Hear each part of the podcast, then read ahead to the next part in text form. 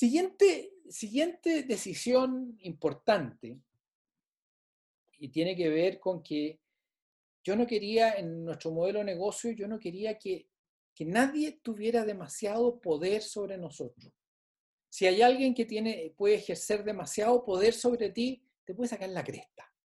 Y, y, eso se traduce en algo, no es que te anden pegando, pero se traduce en que te capturan mucho valor de todo el proceso, en que en definitiva, en que te dan peores precios. Eh, entonces yo no iba a ser la tienda Patagonia, ¿ah? no, iba, eh, no iba a ser la tienda North Face, no iba a ser, yo iba a ser Andes Gear, pero además, yo, yo como Andes Gear, yo que, no quería que tuviera, tener un solo proveedor de ropa, porque empezaba a ser más o menos la misma historia, digamos, si yo, si yo me peleaba con mi proveedor de ropa, que era el 50% de mi negocio, o sea, no podía pelearme con mi proveedor de ropa. Él podía extorsionarme si quería. ¿ah? No era el caso, pero si quería, podía hacer. El, el, el, gran valor estaba, lo tenía el que, el que, el que controlaba la cuestión, era el que llegaba al cliente final, el que tenía la relación en el metro final con el consumidor. Ahí estaba el gran valor. Eh, porque para atrás uno podía, si tenía, si tenía esa parte clara, bien atendida, con clientes que te son fieles, si podía hacer ajustes atrás en su cadena de valor, si con un proveedor no te entendía y podía cambiarlo con otro. Pero, pero en la llegada al cliente, esa es una cosa que yo, nosotros queríamos tener de todas maneras. Hola a todos, bienvenidos una vez más a Emprendedor Chile, mi canal YouTube de emprendimiento. Me llamo François Pousset y en el video de hoy entrevistamos a Ismael Mena, que es cofundador de Andes Gear, una de las tiendas outdoor más importantes de Chile, que partió a comienzos de los años 2000 exclusivamente con e-commerce, en una época en que todavía no se hablaba mucho de e-commerce. El éxito que tuvieron fue tan importante, fueron creciendo todos los años, abrieron más de 20 tiendas, lo cual resultó que después de varios años terminaron vendiendo la empresa al grupo Comax. Así que en esta entrevista Ismael nos cuenta cómo fue que partieron, cómo se le ocurrió la idea y cómo fueron creciendo y de paso nos entrega súper buenos consejos para todos los que estamos emprendiendo. Te invito a que te suscribas a mi canal, todas las semanas estamos subiendo entrevistas como esta y también les aprovecho a contar que estamos muy próximos a lanzar una plataforma de cursos para emprendedores, así que si te interesa ver alguno de estos cursos, te invito a que ingreses a www.emprendedorchile.cl y pongas tu mail en el newsletter para que te avisemos apenas esté lista la plataforma. Ahora los dejo en el video, espero que disfruten y nos vemos hasta la próxima. Yo primero que nada eh, te quiero agradecer por la invitación. Cuando me contactaste dije, bueno, François no lo conozco, voy a empezar por ver un poco cuál ha sido su trabajo y me encontré con una cantidad de entrevistas súper interesantes, así que me sentí muy honrado por, por la invitación. Buenísimo. Y bueno, pues. como, como, como tú, como tú quieras llevar adelante esto, yo estoy a tu, a tu, disposición.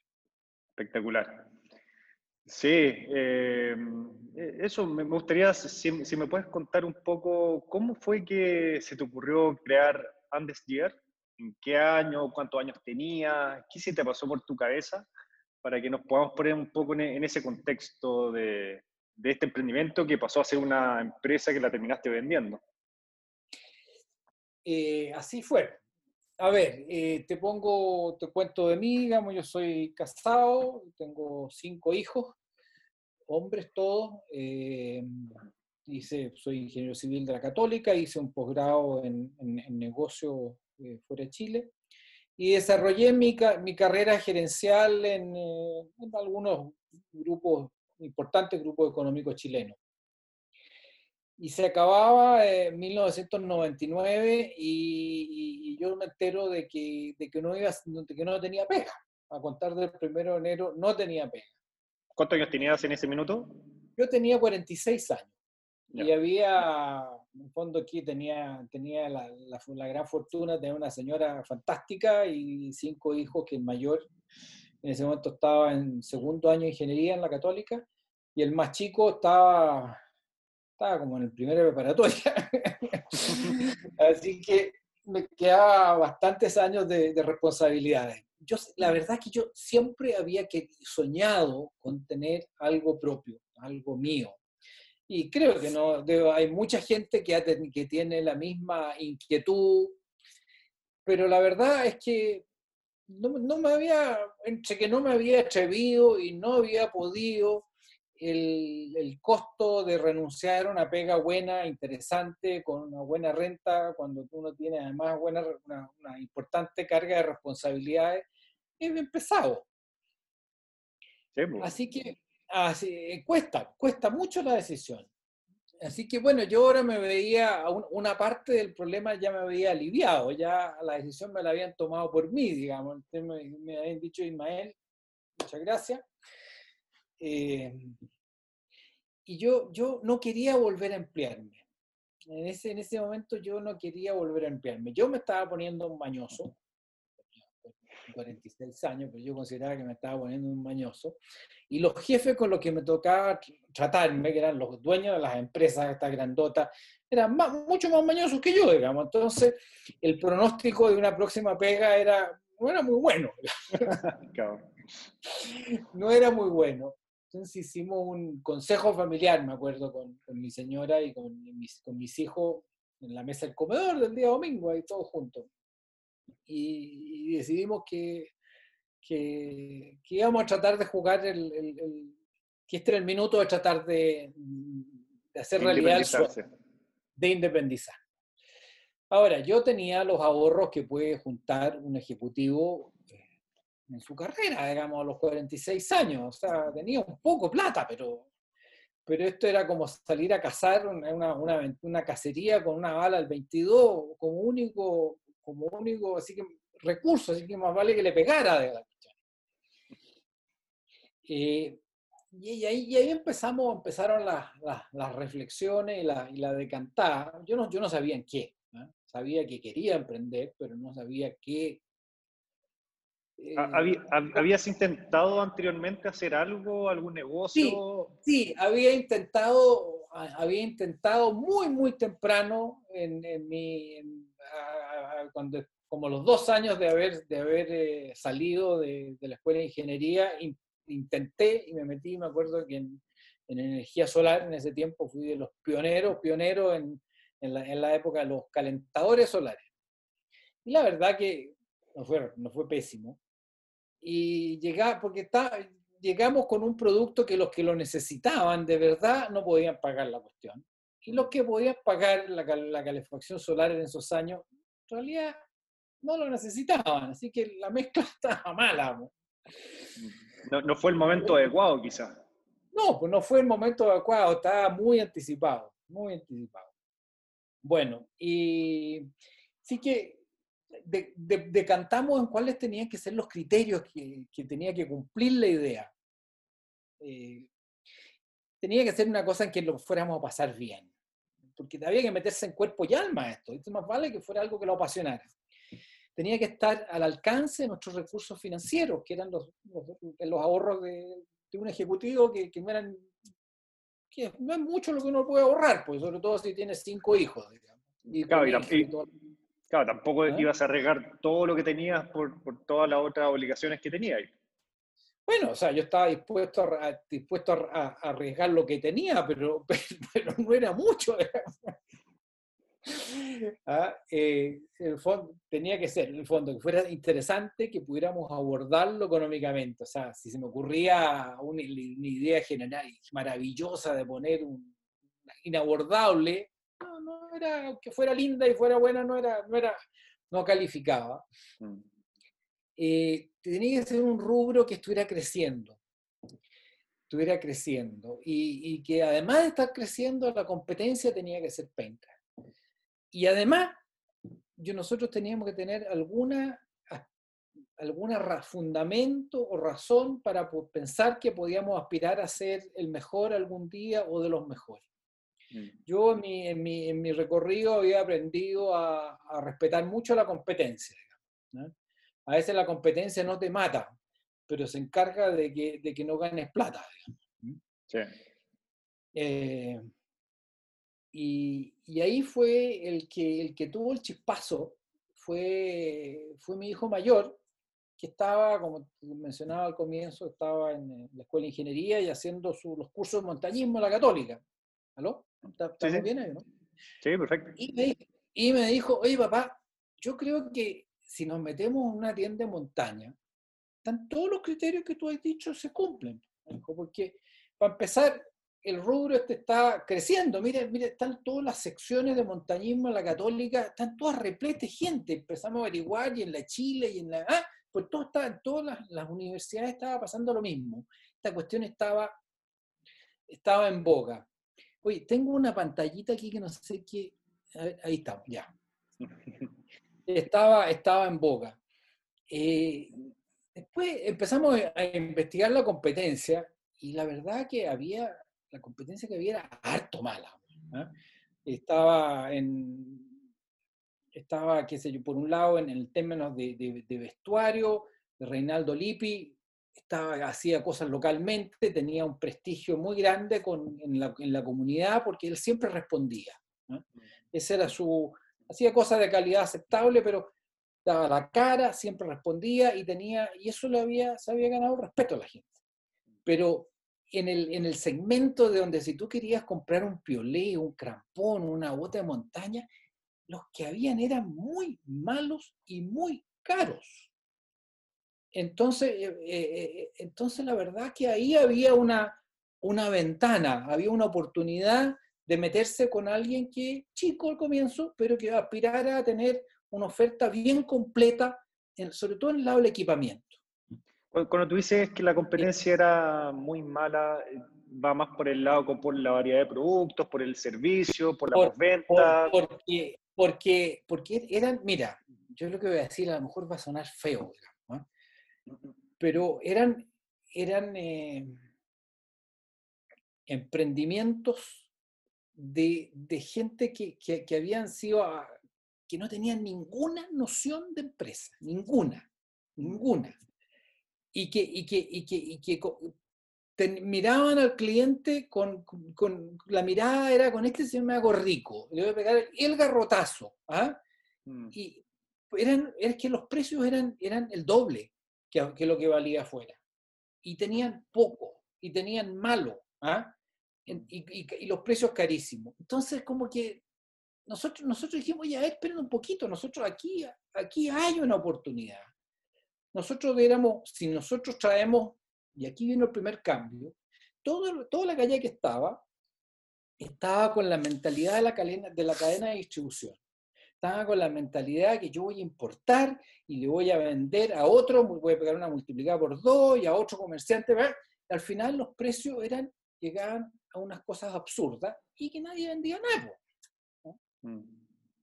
Nosotros dijimos, bueno, nosotros lo vamos a hacer distinto nosotros vamos a traer las cosas, vamos a traer nuestras cosas, no vamos a comprar en plaza, vamos, y, pero las vamos a traer nosotros para venderlas nosotros, no las vamos a andar vendiendo a otros comerciantes. ¿ah? Y, y, si las traemos para venderlas nosotros, vamos a poder llegar, aspirar a llegar a los mismos precios que tienen estos productos fuera de Chile. Perfecto. ¿Ah? Y, esa era nuestra meta, que, que, que, el, que, el, gallo que se quería comprar un piolé aquí en Santiago de Chile le costara lo mismo que comprarlo el piolé campo en Italia. ¿Ah? Mm. O, o, que el, o que el crampón o que la linterna Petzer, que, que, aquí costara lo mismo que costaba afuera. Y la verdad, ¿sí? Ah, ¿tú, ¿tú, también fuiste montañista o tuviste como esa conexión con yo, yo, fui, yo fui caminante, o sea, y soy, y sigo siendo caminante, me encantan los cerros, pero nunca fui de ir a la Concagua. ¿ah? ah ya, ya, o sea, trekking. Camina, sí, trequero, la mochila, saco dormir, pero, pero el, el técnico no, no fue conmigo. ¿ah? No, mm. lo, quizás lo descubrí tarde. Pero, pero mi, hijo, mi hijo sí estaba en la onda del piole técnico y, de los crampones y de, la, y de, toda la, la, parafernalia del mundo de la escalada, así que teníamos el, el know-how interno. Y, y, los, de los competidores que estaban establecidos en el mundo del equipamiento en ese tiempo no quedó ni uno, ni uno. Eh, simultáneamente con nosotros en ese momento estaba partiendo la cumbre. Ah, mira, perfecto. Junto, junto el mismo año, digamos. El mismo año partía la cumbre y nosotros. Mm. Eh, ellos partieron, ellos partieron con su tienda en, la avenida en Apoquindo y nosotros partimos online exclusivamente. Ah, ¿ustedes se enfocaron online en una época en que tampoco, o sea, el e-commerce en esa época no... Nosotros partimos online. Súper pionero. Y, sí, pionero y, loco.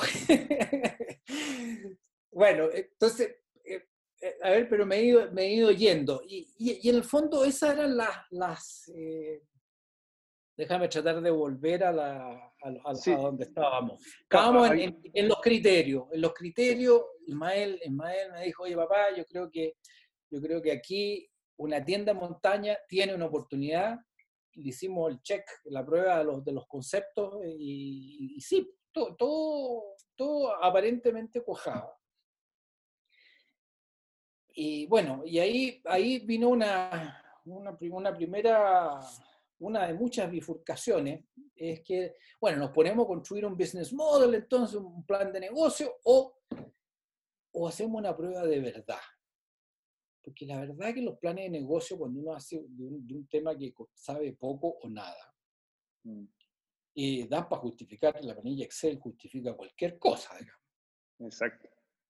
Cualquier cosa uno la logra justificar con la planilla Excel. Entonces nosotros dijimos, a ver, en realidad, más que, más que gastar demasiado tiempo en, en la planilla Excel, vamos a hacerlo distinto vamos, de, de, nuestros ahorros vamos a poner una, un tanto, una ficha. Tanta plata que la vamos a, la vamos a destinar a una prueba de mercado. Con esta plata nosotros tenemos que averiguar si esta piscina tiene agua o no. Si tiene agua, le echamos para adelante, digamos, y, si no, las pérdidas se acotan a ese monto. Mm. Y la, y la, manera de hacer la prueba era, en realidad, si yo me ponía a firmar contratos de riendo locales, a, gastar en, habilitar los locales y, a, meterme a, administrar una tienda que nunca había, nunca había aprendido. Entonces dijimos, ¿sabes qué más? Estamos pura el de cera. Eh, en, en, el año 2000, tú eres muy joven, digamos, pero en el año 2000 todo iba a suceder por la Internet. Esa, hubo una, una crisis económica que se llama la crisis de, los, de las .com, que ocurrió como en el año 2001 porque hasta el 2000 todo iba a pasar por la, el comercio se iba, normal se iba a acabar, los diarios en papel se iban a acabar, todo iba a ser por la internet. Entonces, como esto estaba en boga, vamos nosotros también y, nos jugamos el partido por partir por, por una tienda online. Eso tuvo tremendas ventajas para nosotros, digamos, porque por un lado el costo el costo de la que había que invertir era mucho menos, pues, o sea, no teníamos que, partimos trabajando de aquí desde la casa, digamos, la bodega era el techo de mi casa, digamos, después fui ocupando otros espacios, digamos, eh, no había oficina, llegaba a Chile Express todos los días a buscar los paquetitos, digamos, pero nos, nos permitió generar una, una, una, relación con nuestros clientes. ¿ah? Mm. Yo no, yo podía, todos los días yo contestaba todos los mails de las, del mail consultas que había, aunque fuera a las 2 de la mañana y había que estar con y yo los, dejaba todos, todos con su respuesta diaria. Mm. Diaria. Eh, realmente nos sacamos la cresta para, para exceder las expectativas de nuestros consumidores. O sea, siempre la, la, definición, para tener una cosa que había aprendido, que la definición, la diferencia entre bueno y malo, bueno son las cosas que exceden lo que tú esperas. Mm. ¿ah? Eh, si, si, si, no llegaste a lo que esperan de ti, tú más o menos nomás, o, malo. Siempre nos, nos, esforzamos por exceder lo que esperaban, esperaban de nosotros. Ismael, ¿cuánto, ¿cuánto tiempo pasó desde el minuto en que tu hijo se te acercó con esta idea hasta que hicieron ese como estudio de mercado y abrieron la tienda online? Hicimos como un cohete, güey, como un cohete. Yo terminé de trabajar el 31 de diciembre del 99. El día 15 de abril, teníamos, el día 1 de abril del 2000, teníamos, teníamos la, la, tienda arriba y como el 15 fui, fui a entregar personalmente la primera venta. Mira, un, tres meses, increíble. Cuatro. Tres meses y medio, sí, sí, lo hicimos como un cohete.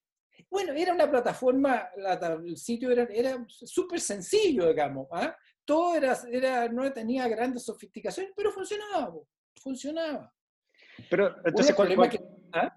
cuando, tu hijo te comentó la idea, tú enganchaste de una, o sea, al tiro se, metieron a trabajar en la idea es que esta cuestión es todo un proceso recursivo. Si yo había estado buscando otras ideas, digamos, y que, y que no, no calificaban y se me ocurrieron ¿no? la cantidad de cosas que, que, pasamos por el, por el sedazo que este, este que te menciono. No voy a echar a, hacer ese recorrido de las, de las que no calificaron. Esta calificó. Esta calificó y le echamos para adelante. Eh, bueno, uno de, los, problemas que había era que la definición y aquí quiero hacerme un, eh, este es un tema importante que yo creo que a lo mejor le puede servir a, a más gente. Nosotros aquí habíamos identificado una industria en la que queríamos meternos. Pero uno tiene que darle penseque a cómo quiere meterse a una industria. ¿Haciendo qué? ¿Qué parte? Elegir con quiénes voy a competir, cuáles van, en fin, hay, hay si la industria, la industria es un rectángulo así, la industria del mundo outdoor, ¿ah? como el tamaño de la pantalla, ¿en qué parte voy a meter yo? ¿Qué voy a hacer? ¿Dónde, dónde voy a agregar mi valor? Y esa es una cosa que uno tiene que pensarla bien y escoger dónde cree que le puede ir mejor un camino, por ejemplo, era importar para venderle a otros, a, otros comerciantes. Ese era un camino. Pero era un camino que no llevaba a ninguna parte, porque a empezar había re pocos comerciantes. ¿Ah? Eh, y, yo, yo también había, de, mi experiencia, mi, experiencia había aprendido que el, el, el, gran valor estaba, lo tenía el, que, el que controlaba la cuestión, era el que llegaba al cliente final el que tenía la relación en el metro final con el consumidor. Ahí estaba el gran valor. Eh, porque para atrás uno podía, si tenía, si tenía esa parte clara, bien atendida, con clientes que te son fieles, si podía hacer ajustes atrás en su cadena de valor. Si con un proveedor no te entendía y podía cambiarlo con otro. Pero, pero en la llegada al cliente, esa es una cosa que yo, nosotros queríamos tener de todas maneras. Eh, queríamos, eh, queríamos ser, por lo tanto, queríamos llegar al cliente directo. Teníamos, perdón, queríamos llegar al, al, cliente directo, por lo tanto teníamos que tener un mix de productos amplio, teníamos que hacer una tienda completa, lo más completa posible. ¿ah? Mm. Y, eso era lo que nos iba a, dar la razón de ser para que los consumidores vinieran a nosotros. No podíamos hacer que vendiéramos solo. Perdón. Y, eso, y, eso, y eso nos marcaba y nos orientaba muy bien en términos de qué es lo que teníamos que buscar como proveedores, de, qué espectro. Detrás de qué segmento nos vamos a meter nosotros. Por, por un lado estaba el, el mercado grande, que era el mercado del camping familiar que está súper bien atendido por Doite desde hace muchos años. Y que si nosotros nos íbamos detrás del mercado, entre comillas, grande, nos iban a pisotear y nos iban a sacar la cresta ahí. ¿ah? Entonces yo tenía que alejarme lo más posible de Doite, ¿ah? porque eh, eh, ahí, ahí no tenía ningún destino. Eh, entonces tenía que irme a, la punta de la pirámide. Tenía que irme a la punta de la pirámide y ahí en, la punta de la pirámide me iba a encontrar con Lipi un poco en, ropa, que tenía muy poquito, pero, pero tenía prestigio. Y, yo tenía, y yo tenía que armar un mix de productos que, y mi aspiración era tener todo para poner un señor en la punta del Everest. O algún día que también pudiera encontrar con nosotros las sandalias ricas para, andar en la playa. Mm. Esa era nuestra visión pero, pero íbamos a partir por arriba, digamos, íbamos a partir por arriba bajando. Claro. Y, ese, y eso de alguna manera empieza a marcar el rumbo. Después la otra, la, a esta altura también otra cosa que empieza a, a, caer de cajón era que nosotros teníamos que tener nuestra marca, nuestra. Si íbamos a hacer una tienda y íbamos a tener relación con múltiples proveedores, era la, la, la, tienda tenía que tener un nombre, que íbamos a construir nuestra marca.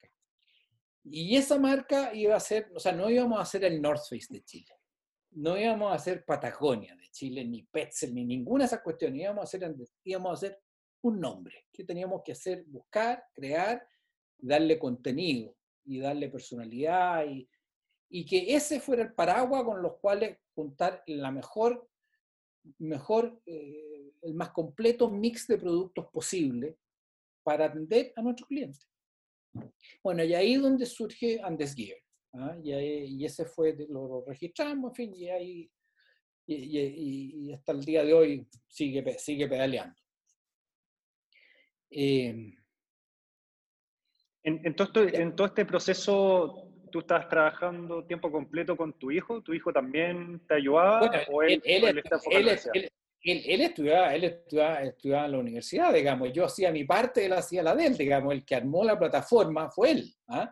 El, el, segundo de mis hijos que estudiaba arte, él fue el que diseñó los logos, eh, se manejó todo lo que era la, la, gráfica y sacó la cresta también para que nuestro sitio fuera lindo y estuviera bien presentado. Y, ¿ah?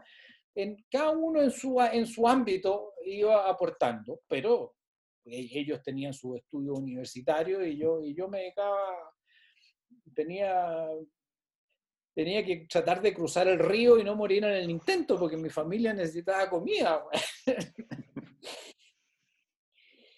y, ya, bueno, a todo esto, a todo esto la, la, providencia de Dios eh, siempre lo ayuda a uno y, me mandó en ese tiempo un, una pega complementaria.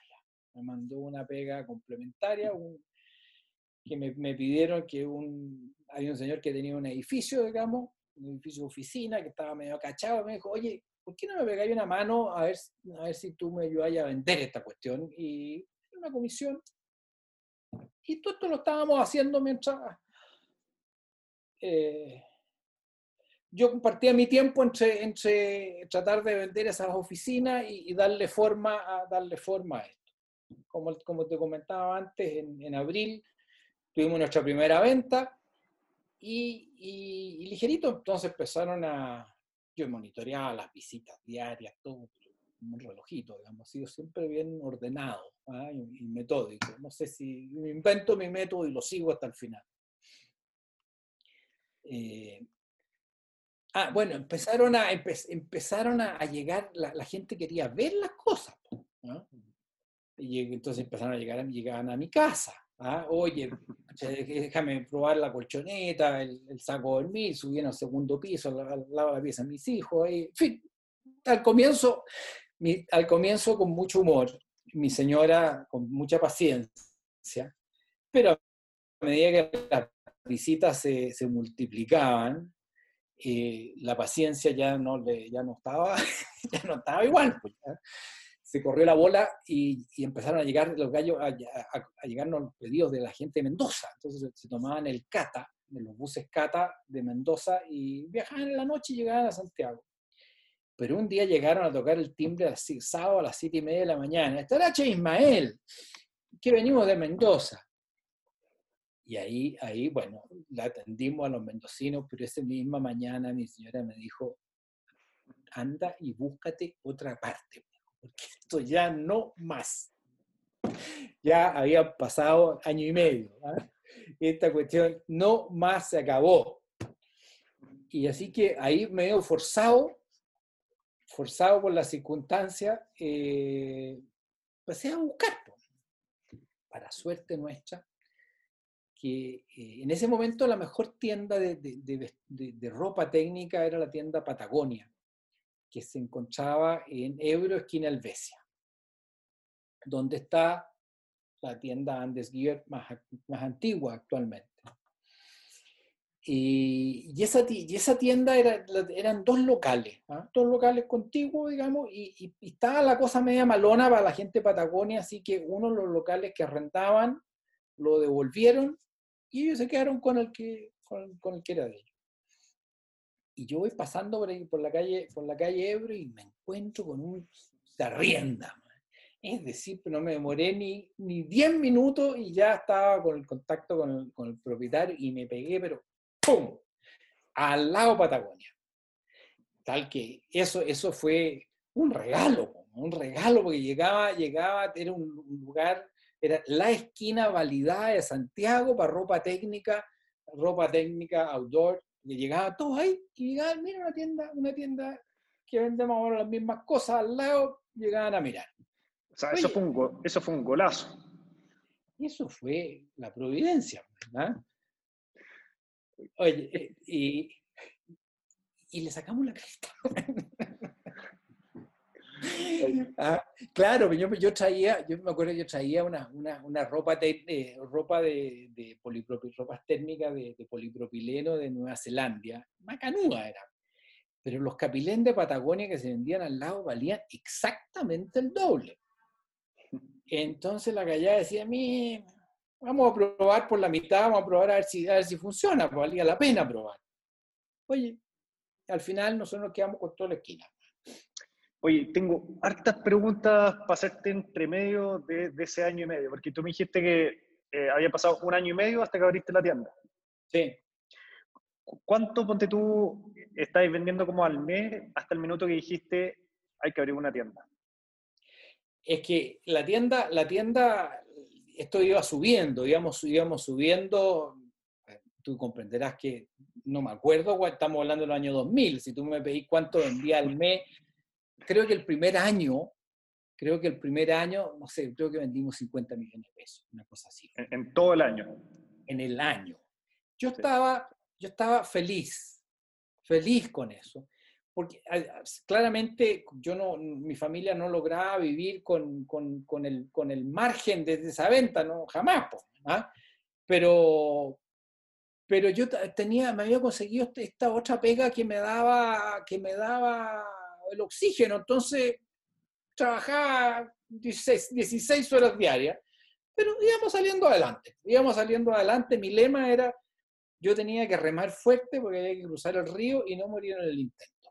¿ah? Esa cuestión pero, pero, por ejemplo, en el minuto que abriste la tienda, eh, con, todos estos gastos nuevos, que se dio de pagar un, un, arriendo, de contratar gente, las cuentas y todo eso, ¿te alcanzaba como justo para netear o, te queda plata para el bolsillo? No, no, eh, bueno, ahí, al comienzo yo lo hice, cuando partí, partí solo con lucas mías. No, no, hasta que no, yo no, no, no tuviera la tranquilidad de que esta cuestión tenía algún, algún destino, no, no quise invitar a nadie a meterse. Cuando ya tuve esa tranquilidad, le pedí yo a mi padre, le dije, papá, yo creo que aquí esta, esta piscina tiene agua, tiene agua, yo me he jugado mi partido entero. Eh, para seguir para adelante, la verdad que necesitamos, un, necesitamos más caja, digamos, no, no, hay, no hay caso. Pero, pero lo quiero invitar a que si usted quiere, pero, pero a una, yo lo invito con la tranquilidad de que no lo estoy que lo, invito a una aventura que tiene, que tiene futuro. No lo estoy invitando a una, una cuestión que no sabemos para dónde va. Él inmediatamente se subió al carro y fue siempre, él, falleció hace años atrás, pero siempre eh, apoyador, en fin, fue una bendición. Y, al comienzo, ¿y cómo fueron los, y los primeros meses en términos de ventas? ¿Cómo fueron desde el minuto que abrieron la tienda? Porque ¿cómo, llegaba la gente en esa época en que no existía el marketing digital y, todo eso? Bueno, es que, es que habían re pocas tiendas. ¿Ah? Habían re pocos gallos que, que, que funcionaban por internet. Entonces, qué sé yo, conocí a alguien en el Mercurio y en el Mercurio ponían una, una notita, oye, fíjate que apareció esta tienda bien, bien interesante y, y, y, el, y, en la comunidad de los montañistas de repente se empezaba a correr la bola, pero si alguien se aparecía algo nuevo, se corría la bola, en, tomaba contacto con los, con los, con los cursos de montañismo en la católica, hacía convenio con montañismo en la católica, con montañismo en la ingeniería de la Chile, en fin hacía, uno se movía con muy con teledirigido y iba armando y entrando en las redes. Y después dependía de que, de que, de que el boca a boca fuera bueno. Mm. Que, que, que, uno haber cumplido de modo que la gente hablara bien de ti. Además era un, era un grupo, era una categoría chica, pero que iba creciendo. Y lo, según lo que tú recuerdas, eh, fue desde, desde, los primeros días como que empezó a generar tracción o se demoró un par de meses como realmente en, tener como un nivel de venta se demoraba, se, se, demoraba, pero, pero, pero de nuevo, todo depende de cuáles eran las expectativas de uno. Mm. Yo, yo, yo, mi expectativa era que, ojalá en, en, dos años la tienda pudiera, pudiera darle comer a mi familia. Ese era mi, mi, objetivo, porque yo ya había resuelto el día a día, que entre medio, entre medio tuve, tuve la, en, ese otro, en, el, otro frente tuve la, la fortuna de que de repente eh, llegó impuesto interno y compró el edificio entero. Así que fue fantástico. Entonces ya eso me dio, me dio un, un, un, eh, un, una tranquilidad mayor. Y una, y una, y una, una capacidad de, de, respirar más importante. Y bueno, parte de, de, parte de los problemas de esta etapa era, eh, bueno, uno, era más la plataforma, qué sé yo, que los consumidores empezaran a conocerte, pero había otra parte que era tan difícil o más, que es que los proveedores le creyeran a uno. Mm. Oye, y uno llegaba a hablar y este loco de Chile, señor Mena, la primera pregunta, ¿cuántas tiendas tiene? Internet. ¿Ah? Y así, pues, entonces, y además el señor Mena, el señor Mena quería, porque los proveedores tienen varias listas de precios, entonces tienen una lista de precios para el, para el retailer, que tienen un margen que ellos han pensado que es para el retailer, otra para el distribuidor, que tiene un margen mayor para que, para que el que hace de distribuidor tenga un margen que le permita ganar como distribuidor y que le permita que el retailer, en fin, yo aspiraba a, la segunda lista, a, hacer, a tener margen de retailer porque yo quería en Chile vender al mismo precio que vendían en, afuera, que los consumidores chilenos accedieran al mismo precio que se vendía afuera, ese era mi objetivo y, me miraban con cara de, ah, pero, pero fueron, fueron, fueron, eh, fueron eh, aceptándolo. Por ejemplo, una, una, una, marca muy, que llegó muy temprano a nosotros y que la que quiero mucho fue Mamut. A Mamut los conocí en una feria eh, en una feria me topé con el, con el gallo que manejaba Mamut para, para el resto del mundo, no Europa. Y le conté, en fin, estaba todo muy simpático y yo le conté lo que quería. Y dijo, mira, vendo cero en Chile. Así que lo que arriesgo, tú me caes bien, me dijo, pero lo que arriesgo contigo es nada, porque si, si lo haces pésimo, voy a seguir vendiendo cero. Y que hagamos la prueba. Y, y Mamut era una marca muy prestigiada en Europa y en el mundo, digamos, una, una marca suiza de, mucho prestigio, cosas muy buenas, digamos. Y el, y el empezar a tener a, tenerlos a ellos en nuestro portafolio de proveedores, me ayudaba a que otros dijeran, ah, si los suizos le creyeron a este gallo, tan tonto no debe ser. Entonces, vamos con él también. Y eso, eso permitió que fuéramos armando un portafolio que rápidamente se transformó en un portafolio muy importante de equipamiento de muy buena calidad. Ahora, y, ya, ya, ya, no era puro hardware, sino que ya teníamos vestuario, teníamos zapatos. Y, y estamos, y aquí te he llevado, eh, poco a poco te he ido llevando en, las dos primeras decisiones importantes. Y quisiera aprovechar también de transmitir otra cosita que la pasaba, introducirle en la cabeza a todos nosotros. Que en la vida de una empresa hay bifurcaciones. Hay bifurcaciones donde no hay que equivocarse. Después hay, después ya hay otras, otras decisiones tácticas que uno en una le puede apuntar, en otras, en otras no le va a apuntar con seguridad. Ojalá que haya, tenga muchos más aciertos que errores, pero, pero, pero que no te cambian la vida. Pero hay ciertas decisiones que, que sí, te, sí, te, sí te marcan. Para nosotros, una primera decisión fue, bueno, meternos a este rubro y meternos por Internet, que fue un acierto, porque permitimos, nos permitió resolver dudas, jugar el partido y partir desde el comienzo con, un, con un, herramientas los clientes empezaban, si querían saber algo, ¿dónde empezaban a buscar? Pues nosotros, pues nosotros éramos la referencia, se sabía para cuántas horas duraba la linternita, en fin, te encontraban con que habían evaluaciones de los consumidores, en fin, había gente que le contestaba sus consultas. Y realmente nos empezó a, fuimos construyendo ventajas competitivas poco a poco, poco a poco ventajas competitivas. Esa fue una. La segunda decisión importante, importante fue decir, oye, a ver, esta cuestión, este partido se juega, se juega en, dos canchas. Se juega en, en, el mundo Internet y también se juega en la cancha de las tiendas físicas. Y la combina, y la combina estaba funcionando. Eh, y, eso y, cuando estábamos en este partido, en que estábamos, por un lado, estábamos aprendiendo a vender por internet y también aprendiendo a vender por tiendas, por, por las tiendas físicas, nos dimos cuenta que el futuro nuestro para crecer y desarrollarnos pasaba porque teníamos que esta, esta única tienda tenía que transformarse en una cadena de tiendas. Y nuestro desafío entonces era, empezaba a ser, oye, a ver, tenemos que aprender a manejar más de una tienda y hacerlo eficientemente. Y si te fijas cómo además el, dibujo se va construyendo mientras vas avanzando.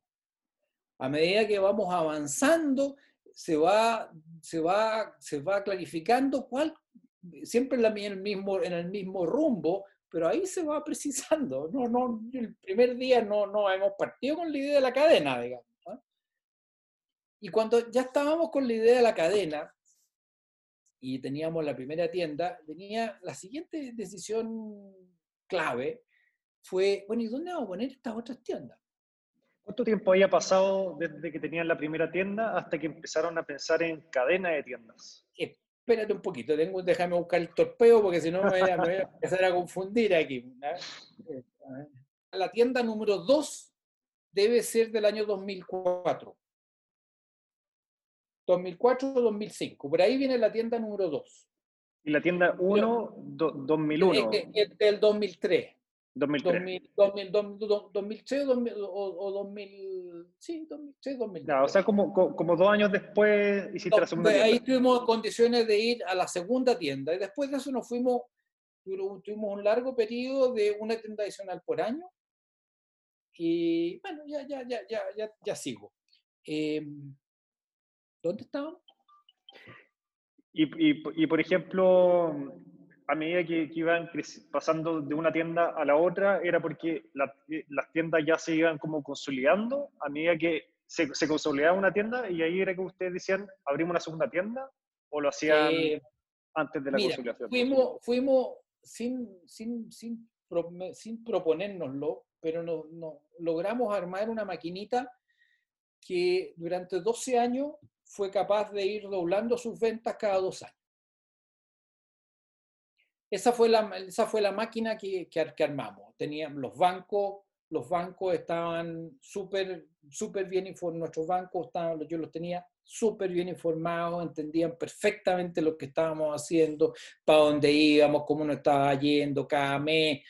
Se sentían, yo me había preocupado de que se sintieran muy cómodos con trabajando con nosotros si algo no, me resultaba, también se los contaba. Bueno, me creían, me creían, sabían que no iba a tener sorpresa.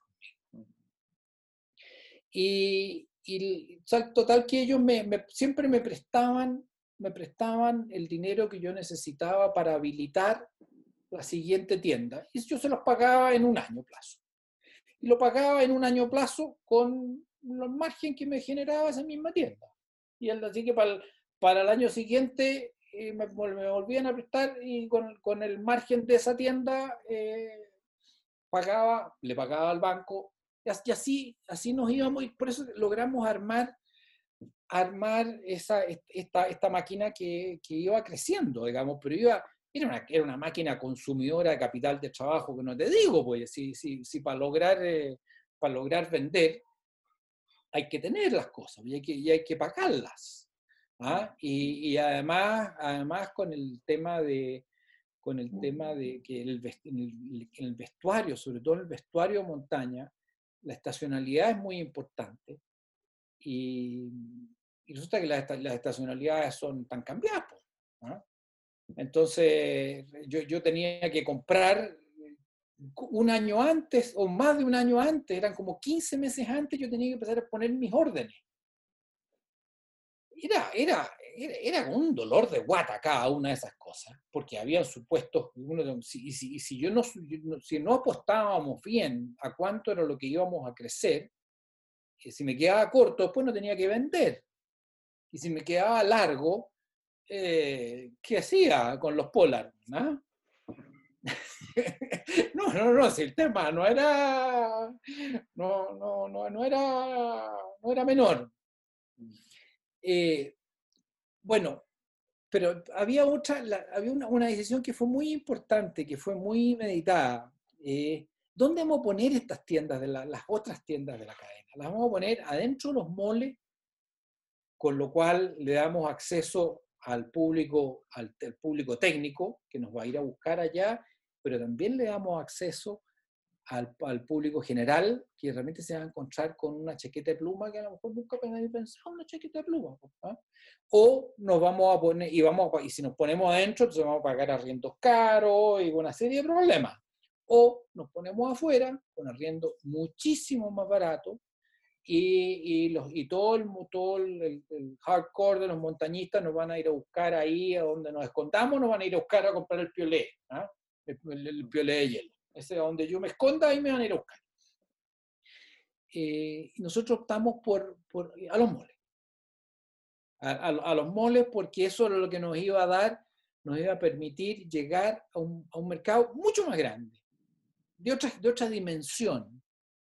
Y fuimos bastante precursores en eso. O sea, en ese momento, el, un poquito el que hacía, cuando estamos hablando, el, el que tenía la tienda Rockford, era, era que son los mismos de la gente dueño de Columbia, de grandes retailers, pero la tienda Rockford era la, la más autor que había en, en, ese tiempo, digamos. Pero la, Rockford, la primera vez que vendió una capa, una primera capa de polipropileno que no conocían, y tampoco conocían los calcetines técnicos, son porque yo se los, yo se los llevé, yo se los vendía a ellos. Y cuando descubrí que me costaba mucho que me pagaran, dije, no, no, no ¿ah? No les voy a entregar más porque además, además les estoy abriendo el apetito para que los traigan ellos mismos. ¿ah? ¿Ah? Pero, pero, pero, pero en el fondo con eso te digo, el, el, e, e, e, ellos, habían, ellos habían jugado el, partido por llegar a un público en general. Yo dije, yo voy a hacer lo mismo. Yo voy a hacer lo mismo con mi, con mis chaquetas de pluma, que van a ser mejorcitas, más encachaditas, más técnicas, pero vamos a, a darle la oportunidad a que, a que el público general empiece a usar la ropa y empiece a andar con bototo en la calle, aunque no vaya nunca a la montaña, pero que lo, que lo tengan las, las cuestiones. Y fue un acierto. Y fue un acierto. Siguiente, siguiente decisión importante, y tiene que ver con que yo no quería, en nuestro modelo de negocio, yo no quería que que nadie tuviera demasiado poder sobre nosotros. Si hay alguien que tiene, puede ejercer demasiado poder sobre ti, te puede sacar la cresta. Y, eso se traduce en algo, no es que te anden pegando, pero se traduce en que te capturan mucho valor de todo el proceso, en que en definitiva, en que te dan peores precios. Eh, entonces yo no iba a ser la tienda Patagonia, ¿ah? no iba eh, no iba a ser la tienda North Face, no iba a ser, yo iba a ser Andes Gear, pero además, yo, yo como Andes Gear, yo que, no quería que tuviera, tener un solo proveedor de ropa, porque empezaba a ser más o menos la misma historia, digamos, si yo, si yo me peleaba con mi proveedor de ropa, que era el 50% de mi negocio, o sea, no podía pelearme con mi proveedor de ropa. Él podía extorsionarme si quería. ¿ah? No era el caso, pero si quería, podía ser. Había que diversificar. Había que diversificar. Había que diversificar y además de, además de por una razón de, la estabilidad de nuestro negocio para el largo plazo, también había que diversificar en términos, si queríamos ser un buen retailer, nos debía, le debíamos ofrecer a nuestros consumidores una variedad, una variedad de marcas que pudieran probar no tan solo la chaqueta mamut, sino que además se pudieran probar la, la, la marmot y la OR. Y esa fue, esa fue una decisión que ah, yo te debo confesar que me costó harto tomarla. Me costó tomarla primero y me costó mucho pelearla y defenderla después. Por, con los proveedores precisamente, ¿ah? que no estaban acostumbrados a que hubiera un señor que ser uno, uno más de uno de tres proveedores de ropa. ¿ah? Claro, como echarlo a competir a todos. Exacto. Fíjate que, que aprovecho de, para ilustrar, te quiero para ilustrar este punto y, y, y el tipo de, de roscas, hasta qué punto uno tiene que, una vez que se convence de algo, uno tiene que dar su pelea. Eh, el, el, siempre había mucha rivalidad entre, entre los proveedores eh, Mamut, Marmot y OR, los tres, los tres buenísimos en, en, vestuario. Cada uno tenía otras cosas además, pero en vestuario los tres. OR era el más chico, ¿ah? el más chico, eh, muy bueno. Y Marmot, Marmot que era, más, era de los, uno de los cuatro grandes de Estados Unidos en ese momento, miraba OR para abajo, digamos. Lo respetaba técnicamente, pero lo miraba para abajo.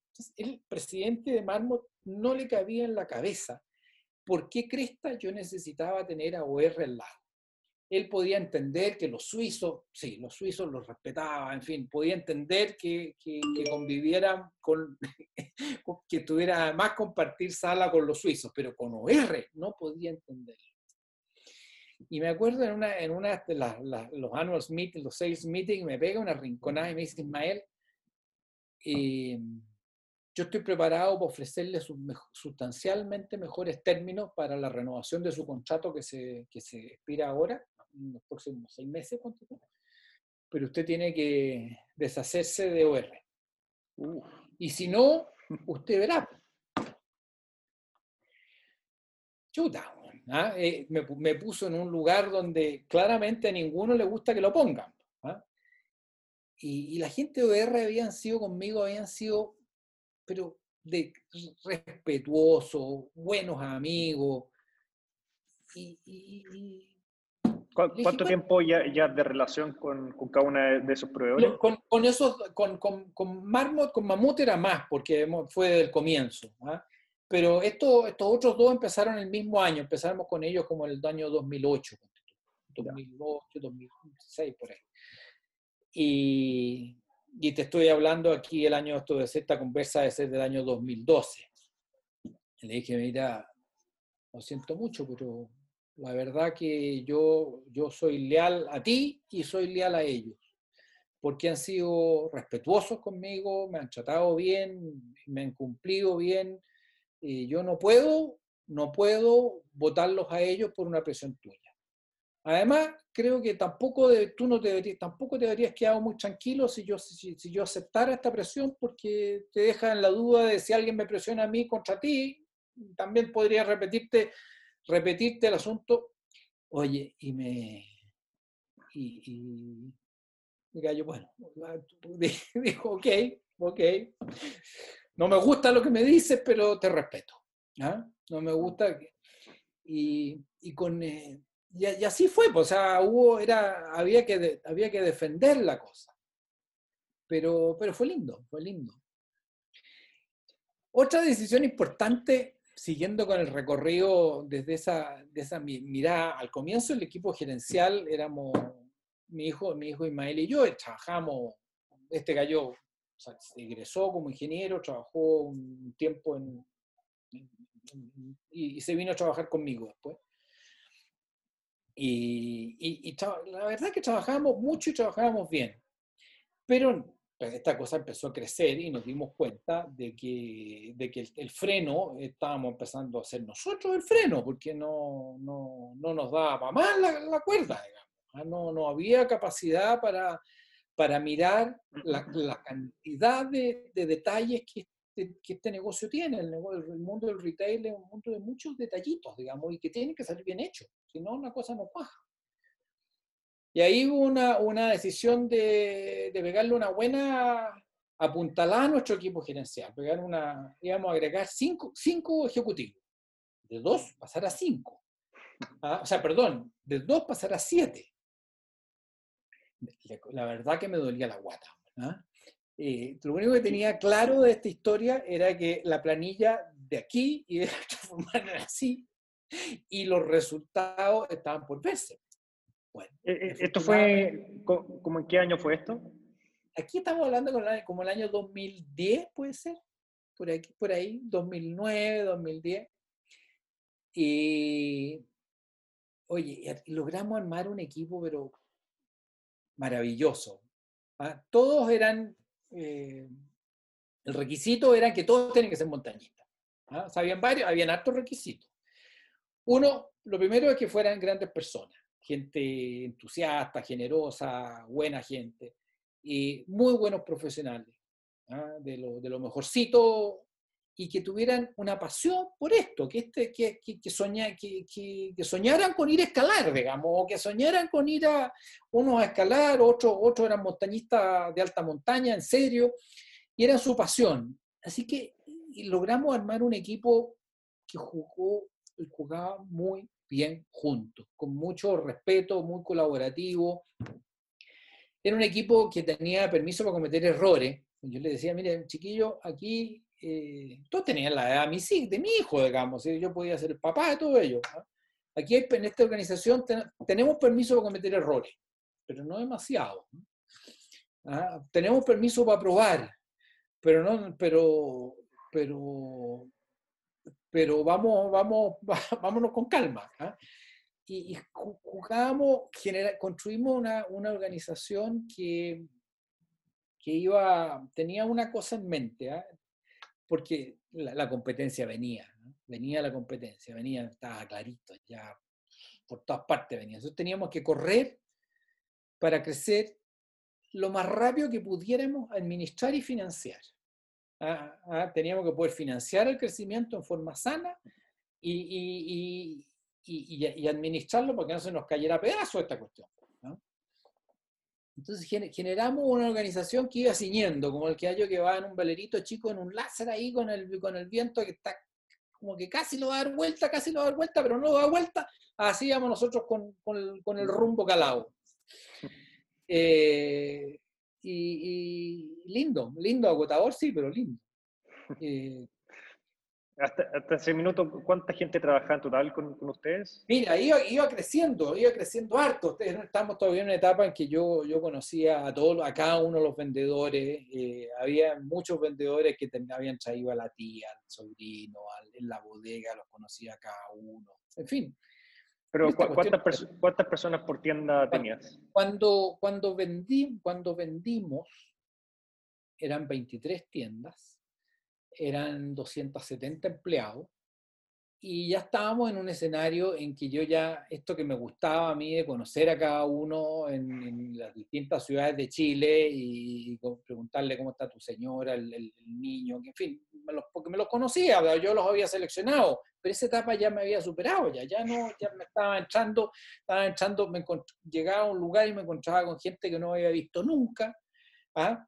E, esa, esa cosita rica que de, la empresa familiar se me estaba perdiendo. Y, y, estaba, estaba, estaba, cambiando el mono, estaba cambiando el mono y yo me daba cuenta que yo había sido muy, muy buen gerente para la etapa que estaba terminándose. Y no tenía tan claro que fuera a ser tan buen gerente para la etapa que venía para la etapa que tenía, porque a lo mejor se necesitaba ser mucho más analítico, mucho más, en fin.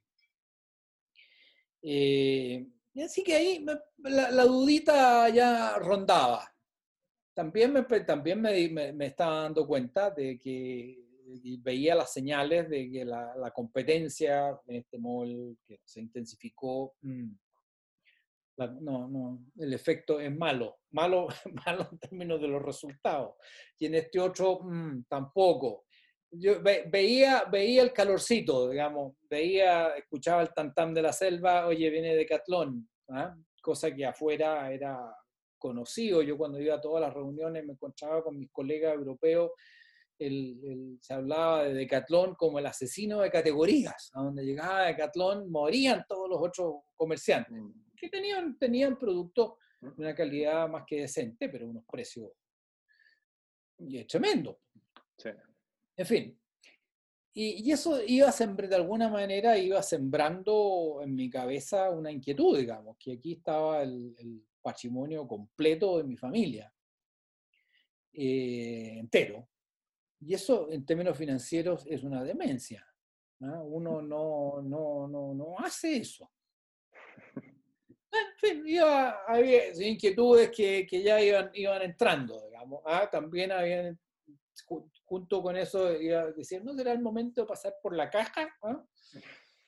Eh, en fin, y por, por, otra parte, eh, todos los años me llamaba un, buen amigo que era de la competencia, de una empresa muy grande, muy, mucho más grande que nosotros, digamos, y me quería comprar. Ay, que tú lo haces tan bien, qué sé yo. Eh, estaba todo, me servía, esto me servía para Lego a mí, yo me sentía, pero ese mismo ego, ese mismo ego chocaba cuando, cuando llegaba el momento, bueno, lo que él quería pagar, que era nada, y lo que, lo que yo pensábamos que valía, que era el cielo. Entonces no había cómo, por aquí voy a poner las... Ah, no, no, no, no, había, no, había diálogo posible, así que las conversaciones se interrumpían, digamos, y se retomaban dos años después, pero a, lo largo de los años está, cada vez se iba, acercando esta cuestión. Él, él, él, se daba cuenta, se, aceptaba que la cosa valía más y yo me daba cuenta que valía menos, en fin. Y, y llegó, y llegó, llegó un año que me, en que, entramos a puerto, fíjate, entramos a puerto y hizo, hizo clic, ¿ah? hizo clic, dije, este parece que, parece que llegó el minuto, ¿ah? e, e, es, el tiempo, es el tiempo, yo tenía la sensación de que la etapa de la gran generación de valor que, de lo que yo había podido hacer, del valor que yo había podido agregar, como que ya estaba llegando a su término era la, etapa que seguía, era la etapa de los grandes centros de distribución, de, donde yo, a lo mejor yo no era el, no era el jinete para, para, ese mono. Y así que, bueno, entramos, entramos en, un, en, un, en un proceso que fue, terminó siendo exitoso, en que fue exitoso en su proceso y fue exitoso después, en términos de que ellos no se encontraron con ninguna sorpresa, no hubo nunca un reclamo de nada, eh, las la sorpresas se las encontraron después, cuando, cuando, cuando vino la, la, crisis social, la pandemia, donde yo he dicho, menos mal que estaba afuera. ¿Ah? Pero... ¿Cuándo, fue, ¿Cuándo se concretó la venta? El, el 2000, a fin de diciembre del año 2000, hace cinco años atrás. Hace cinco años atrás. Y, ah, del 2015. Perdón, del, del 2015. del 2015. Del 2015. Sí, sí, Así que fueron una carrera contra el tiempo, 15 años, que generamos un... Y me, da, gusto todavía que hay algunos vendedores de mi tiempo que me tienen mucho cariño cuando paso por las tiendas, que sigo yendo y sigo a comprar todas mis cosas, las compro allá, las mismas marcas que compraba antes.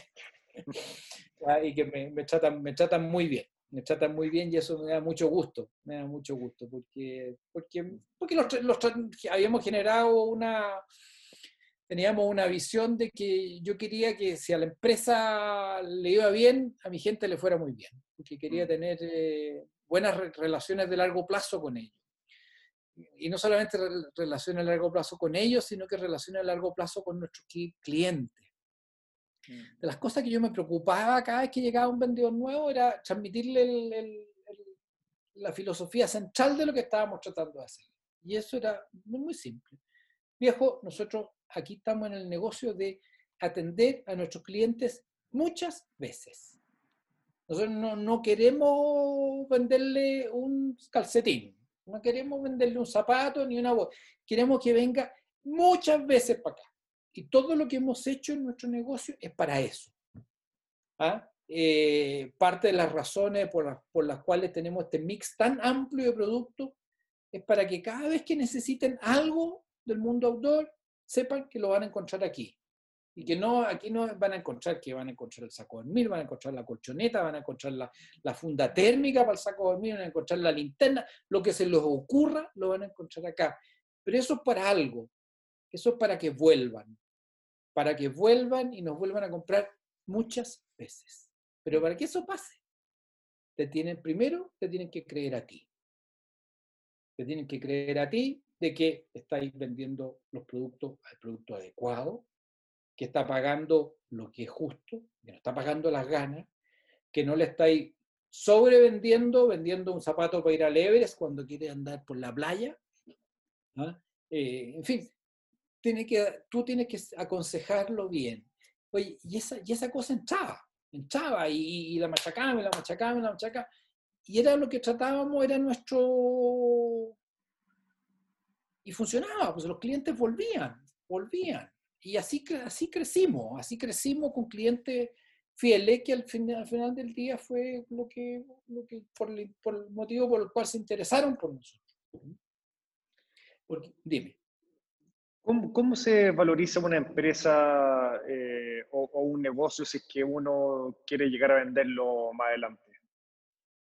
Uf, hay, hay, hay, hay, multiplicadores. Bueno, primer, primera cosa, cuando llegó el minuto estábamos hablando en, en, este, en este, tema, contraté una, una valoración. ¿no? Hay gente que, que, se dedica a esas cosas y, y, ya tenía un, tenía un número ya.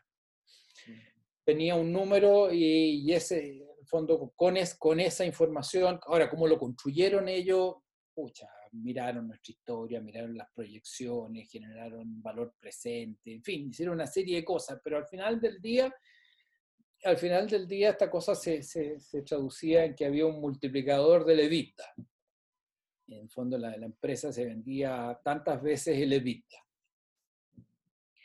Y, y, y, la discusión era si iba a ser 7,8 o 8,2 o en fin, veces el EBITDA, dado el tipo de negocio en que estábamos el fondo ya empezaba a ser una, negocia una negociación bastante más acotada. Había que definir muy bien qué es lo que era el EBITDA, había que definir muy bien para no tener sorpresas después, digamos. ¿no?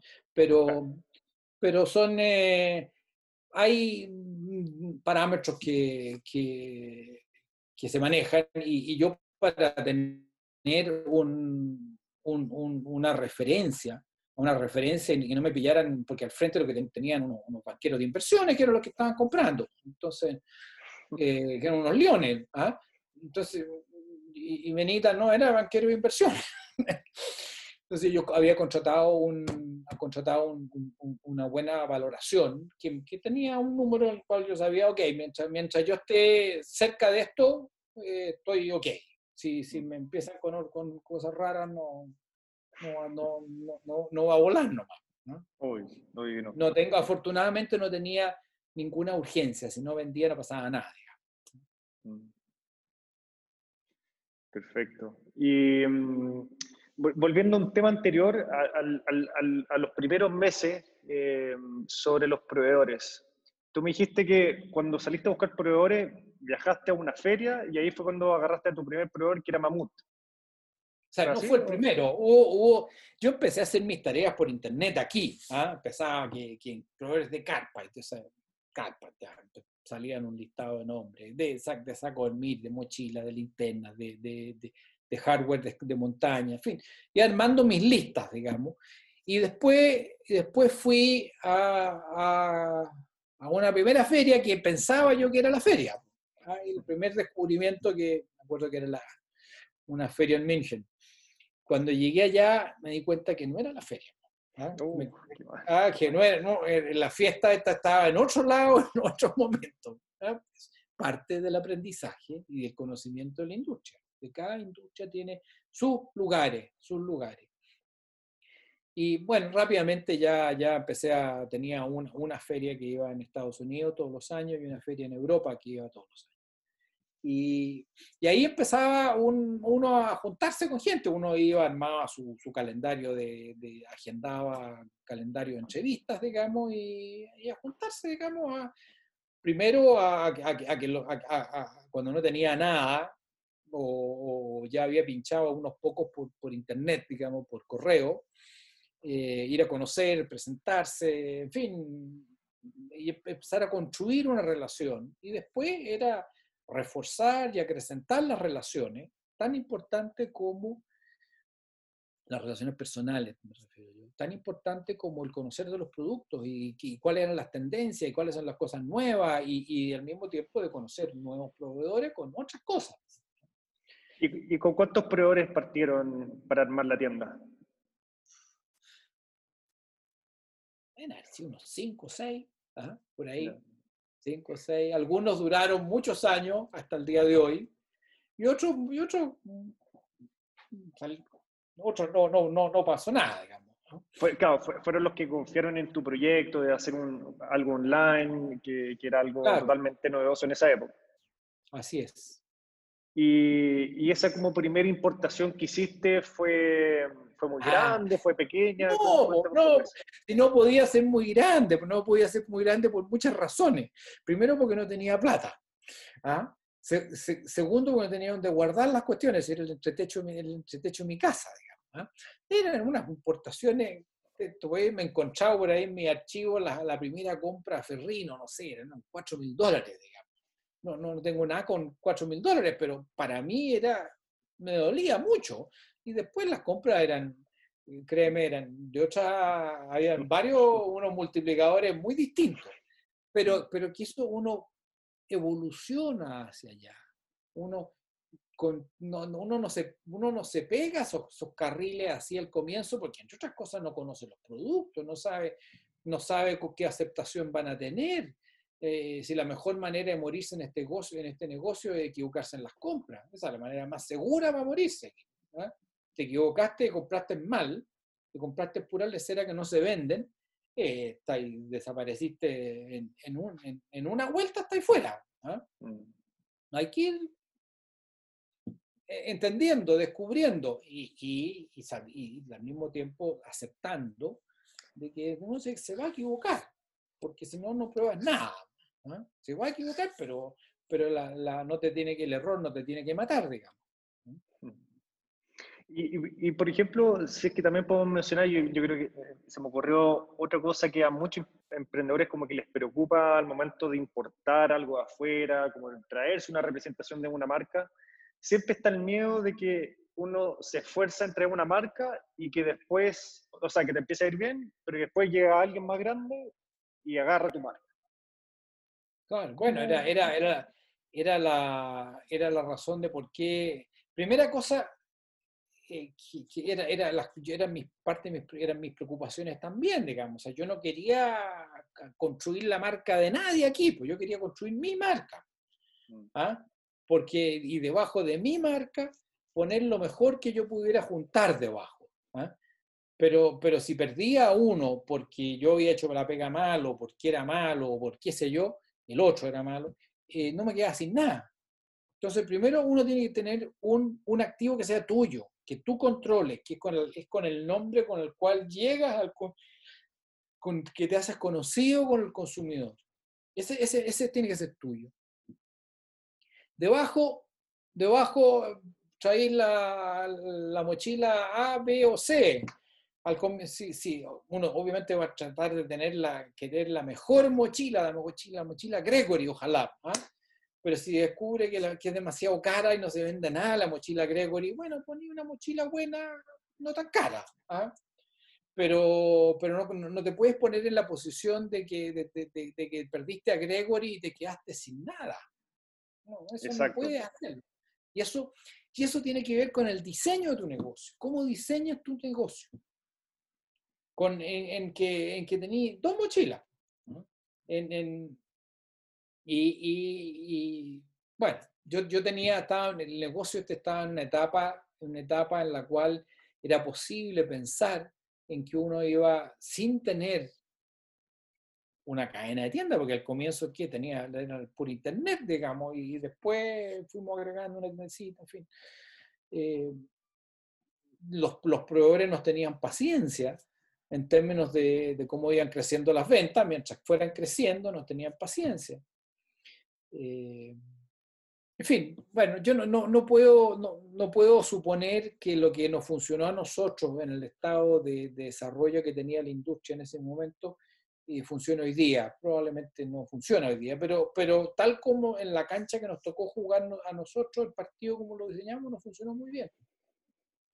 Pero con respecto, por ejemplo, eh, con, tus primeros proveedores, ¿negociaste algún tipo de exclusividad? ¿Firmaste contrato? ¿Te exigían no, yo, no, no, no, no perdí, no, nunca perdí el tiempo, nunca perdí el tiempo en partir por contratos ni cuestiones. Primero, primero, y eso por qué? Por dos razones. Primero porque yo no quería, no estaba dispuesto a tomar compromisos de volúmenes con nadie de cosas que no conociera yo.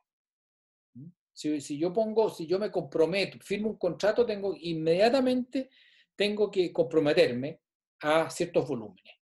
Y yo con, sin conocer, sin, con el conocimiento que tenía de la industria y si no conocía el, producto de ellos, no iba a tomar esos compromisos. ¿Ah? Y si, si, si, yo tomo un compromiso porque pretendo cumplirlo. Mi, mi aproximación fue mucho más, más simple. Juanito, Juanito del, del, equipo tanto, mira, yo no sé muy bien cuánto voy a vender de ti, tú no, sé si yo me voy a entender contigo, ni tú sabes si me, te vas a entender conmigo. Te propongo algo más simple. Dame el descuento que me darías como distribuidor, no me den la exclusividad, yo no te la voy a pedir hasta que veamos cómo nos, vea, respétamela por tres años, veamos, veamos cómo nos entendemos, veamos si, si yo, si, si, tú puedes, si tú te das cuenta que puedes confiar en mí, de que hago, de que me ves que estoy trabajando bien, de que los números van creciendo, si yo descubro que tu producto me acomoda, a mi público, y, y, y ahí tengamos la conversación, tengamos en ese momento la conversación sobre una relación, sobre la exclusividad. Y ahí vamos a firmar, tomar con conocimiento, vamos a tomar responsablemente compromisos de volúmenes, eh, pero, pero, pero no, no tomemos los compromisos de volúmenes ahora, no tiene, no tiene asunto. ¿ah? Eh, lo único que va a hacer es poner un germen de discordia en nuestra relación.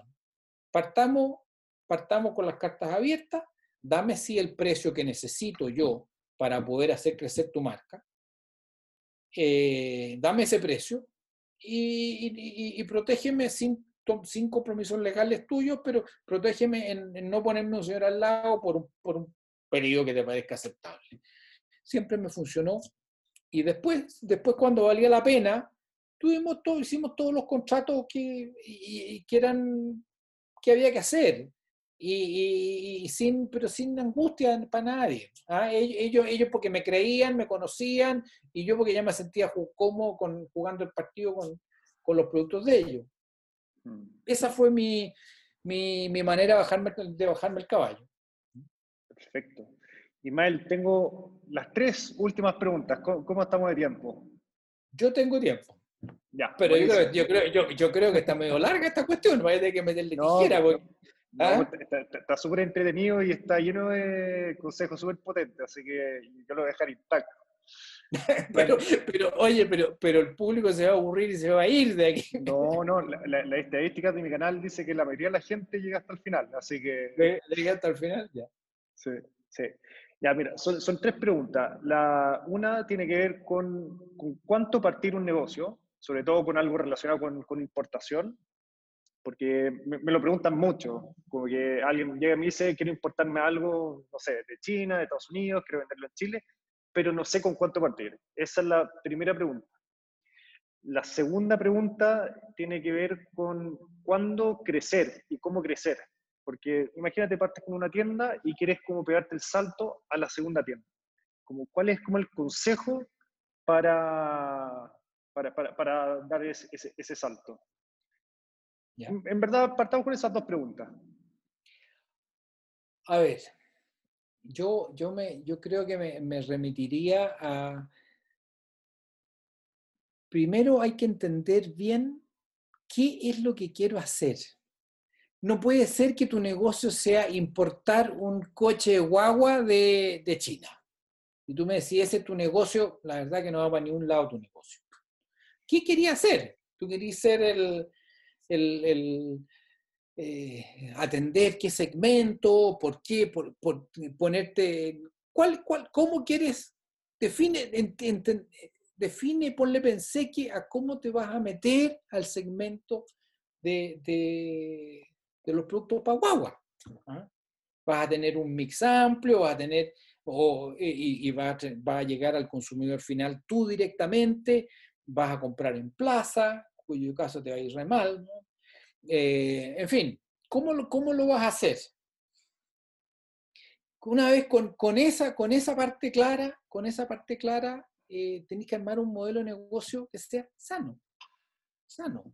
¿ah? Si, si, si, si, construiste tu, tu, primera tienda, ¿cómo, cómo, cómo están los números?